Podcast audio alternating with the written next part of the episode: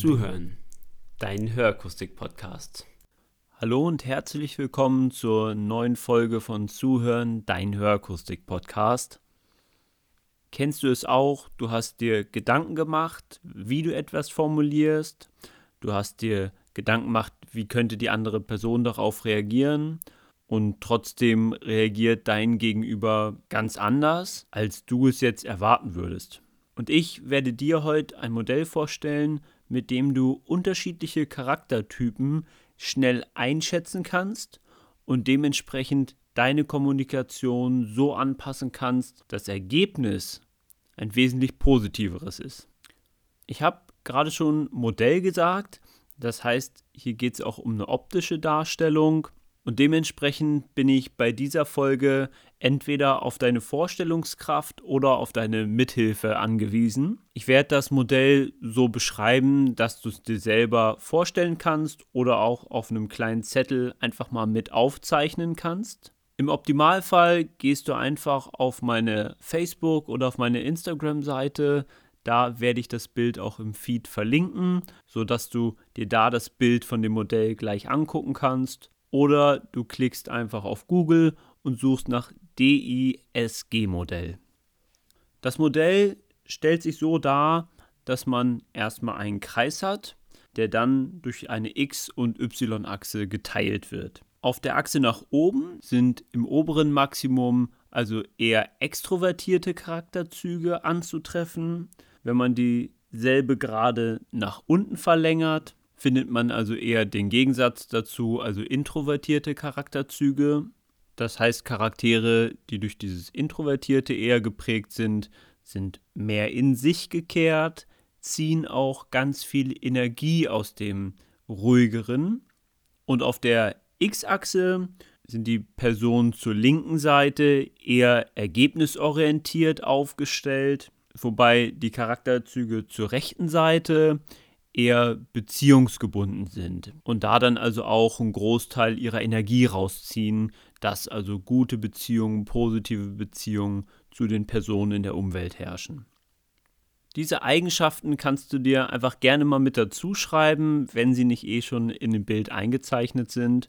So erhältst du vier Kuchenstücke, die also einzelne Charakterzüge darstellen. Wichtig ist, dass kein Mensch nur eins dieser Kuchenstücke ist, sondern in der Regel ist der Charakter der einzelnen Person immer ein Gemisch aus diesen unterschiedlichen äh, Charakterzügen, die ich dann auch gleich mit äh, Farben einordnen werde, die in diesem Modell auch immer dieselben Farben sind.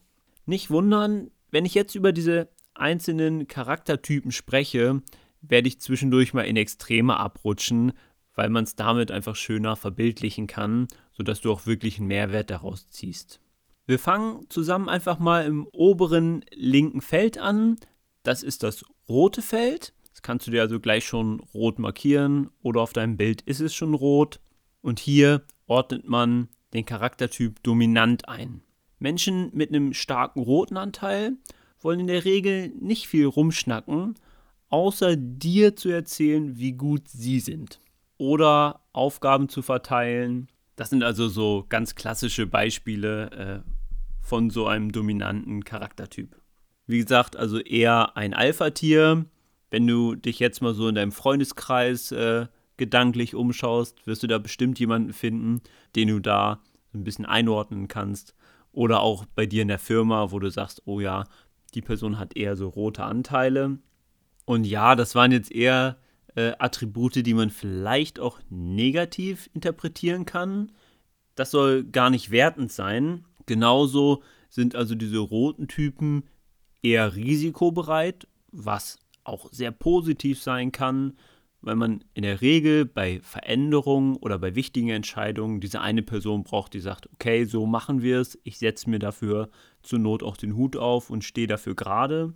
Und damit können also rote Charaktere Veränderungen wirklich gut nach vorne bringen und dir also wirklich den Rücken stärken, wenn sie dich mit einer Aufgabe betraut haben und sie dir da das Vertrauen schenken. Was du allerdings nicht von einer roten Person erwarten solltest, ist besonders viel Mitleid oder ihr euch bei einem Erfolg danach zusammensetzt und äh, zusammen eine Pizza bestellt, sondern wenn die rote Person das gut findet, dann lädt sie dich zum Essen ein und nicht andersrum. Und wenn du jetzt mal so an dein Unternehmen denkst und dir die ein oder andere Person einfällt, der du große rote Anteile zuschreiben würdest, könnte es sein, dass diese Personen auch äh, gerne in oberen Etagen sitzen und auf jeden Fall eine Führungsrolle übernehmen, sei es durch den Job gegeben oder auch in einem Team, wo eigentlich die Leute gleichberechtigt wären. Aber auch hier übernehmen sie dann gerne eine Alpha-Rolle. Und von den Alpha-Tieren kommen wir jetzt zu den Menschen, denen die Chefrolle gar nicht so wichtig ist und denen ist Spaß und Außenwirkung viel, viel wichtiger. Und das ist das rechte obere Feld. Sollte es bei dir nicht farbig sein, ist das in der Regel das gelbe Feld. Und auch hier sieht man es auf der X-Achse doch extrovertiert, aber die Ergebnisse sind gar nicht so wichtig, sondern die Beziehung zu den anderen Menschen, die zählt viel mehr. Und daraus resultieren in der Regel Showmaster, die sich viel nach außen präsentieren, da eben auch viel Energie rausziehen, aber damit eben auch andere Leute motivieren können und mitreißen können. In der Regel wird aber eine gelbe Person nicht zwingend die erste auf der Arbeit sein.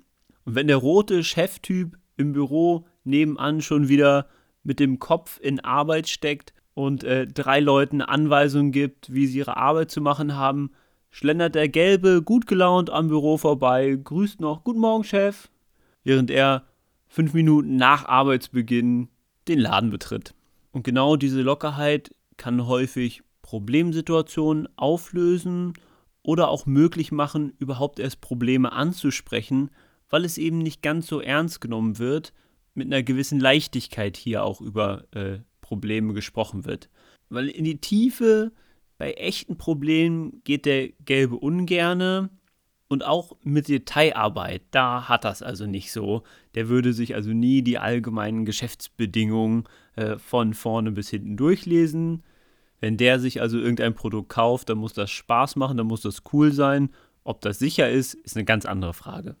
Und wenn es mal bei dir im Job um Kreativprozesse geht, also das Schaufenster muss neu eingerichtet werden oder auch die Beratungsphilosophie sollte angepasst werden, dann kann ich dir wirklich nur raten, hol zum Brainstorming mindestens eine Person mit in den Raum, die viele gelbe Anteile hat, denn die liefert häufig kreative Ideen, gibt neue Denkanstöße, sodass davon wirklich dann auch das Team oder das Gesamtergebnis profitieren kann. Und wenn diese gelbe Person den Tag erzählt, wie cool es schon wieder auf dem Festival war, wie toll das neue Motorrad fährt, dann ist eine Person dabei ganz, ganz wichtig. Und das ist die Person unten rechts in dem Kreis, in der Regel die grüne Person. Und grüne Personen sind eher zurückgenommener, eher introvertierter, aber die menschliche Beziehung, die ist hier auch wieder ganz, ganz wichtig.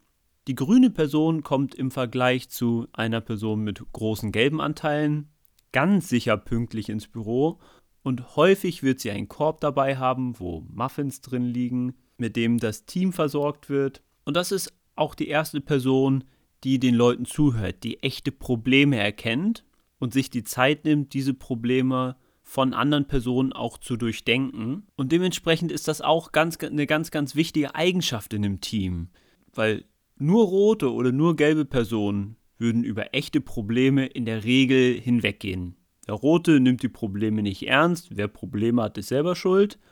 Und der gelbe, für den existieren dramatische Probleme einfach nicht.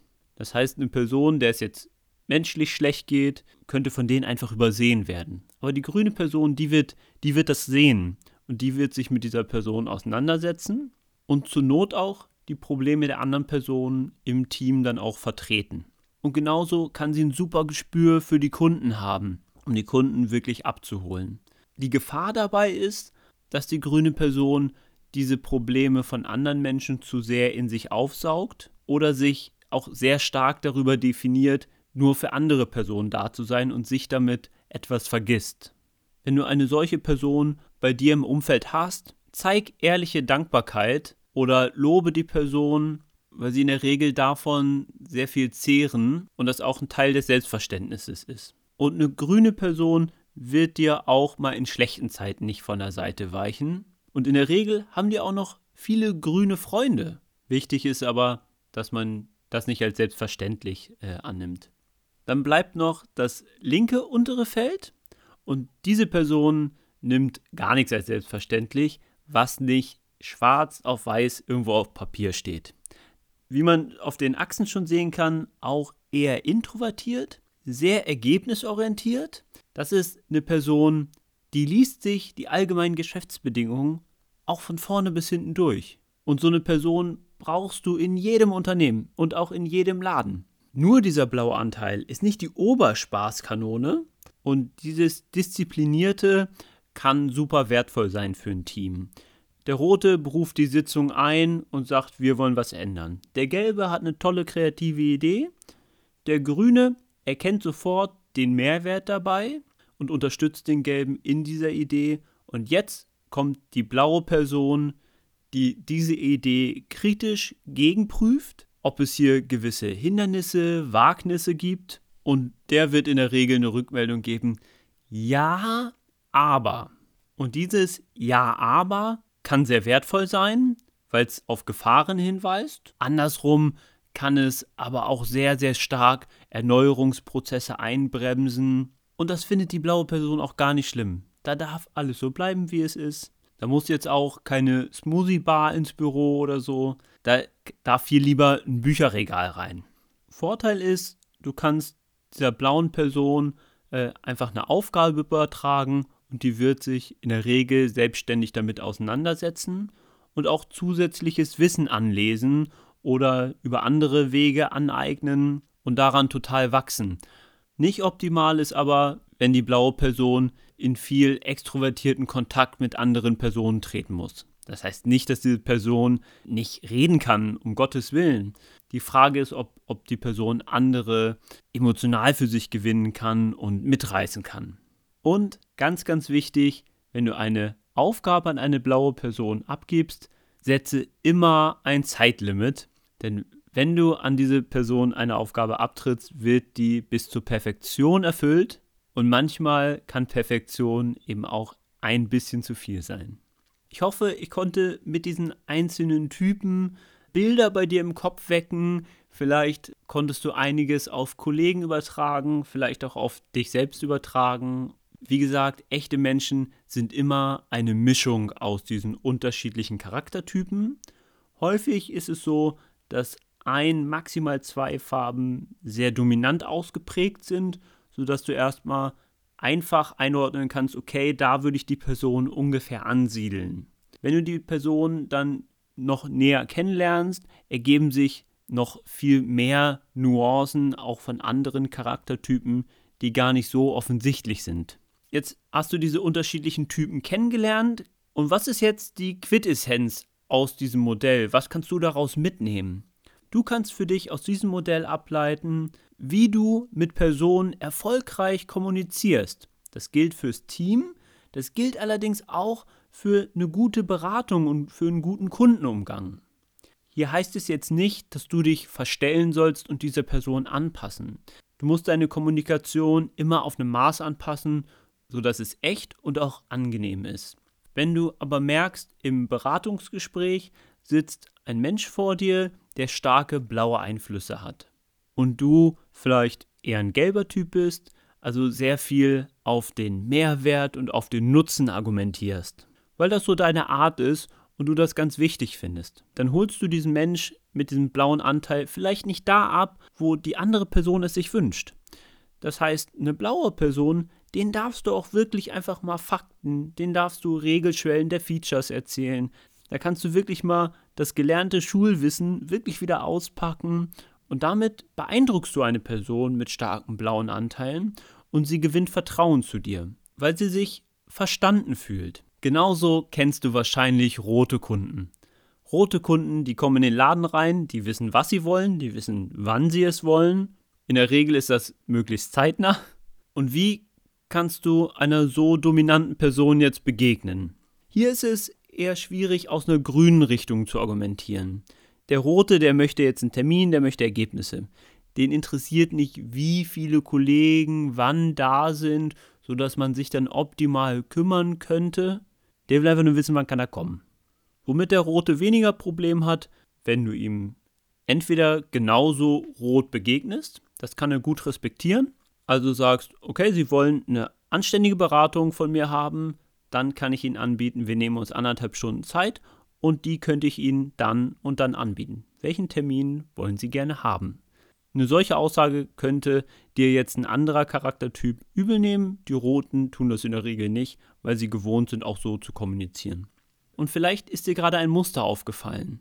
Blau und Gelb können in der Kommunikation große Schwierigkeiten haben und genauso auch über Kreuz, Grün und Rot. Da gibt es also häufig Missverhältnisse und dementsprechend solltest du das versuchen zu vermeiden, solange du dich nicht verbiegst. Die gelbe Person, die du in der Hörgeräteberatung hast, der kannst du über den Mehrwert der Geräte erzählen. Dem kannst du einzelne Lebenssituationen nennen und kannst sie mit Bildern unterfüttern. Da hat der Gelbe Spaß dran und dann erkennt er den Mehrwert. Und wer bleibt dann noch übrig? Der Grüne. Hier ist sehr viel Verständnis im Spiel und äh, die grüne Person freut sich, wenn du ihr Verständnis genauso wieder entgegenbringst. Die grüne Person würde es dir auch gar nicht übel nehmen, wenn du einen Termin verschieben musst. Da kannst du am Telefon sogar sagen, ach, der Kollege ist krank geworden, ich kann leider nicht. Dann bringt eine grüne Person am nächsten Termin noch Blumen oder Schokolade mit, weil sie sich so viel Gedanken gemacht hat, dass der arme Kollege krank ist. Und wie gesagt, kannst du diese Person emotional abholen. Das heißt, auch hier kannst du schöne Mehrwerte herausstellen, aber eher über das soziale Umfeld. Eine klassische Argumentation könnte hier zum Beispiel sein, mit diesen Geräten äh, können Sie Ihre Enkel noch besser verstehen, sodass Sie noch besser an deren Leben teilhaben können.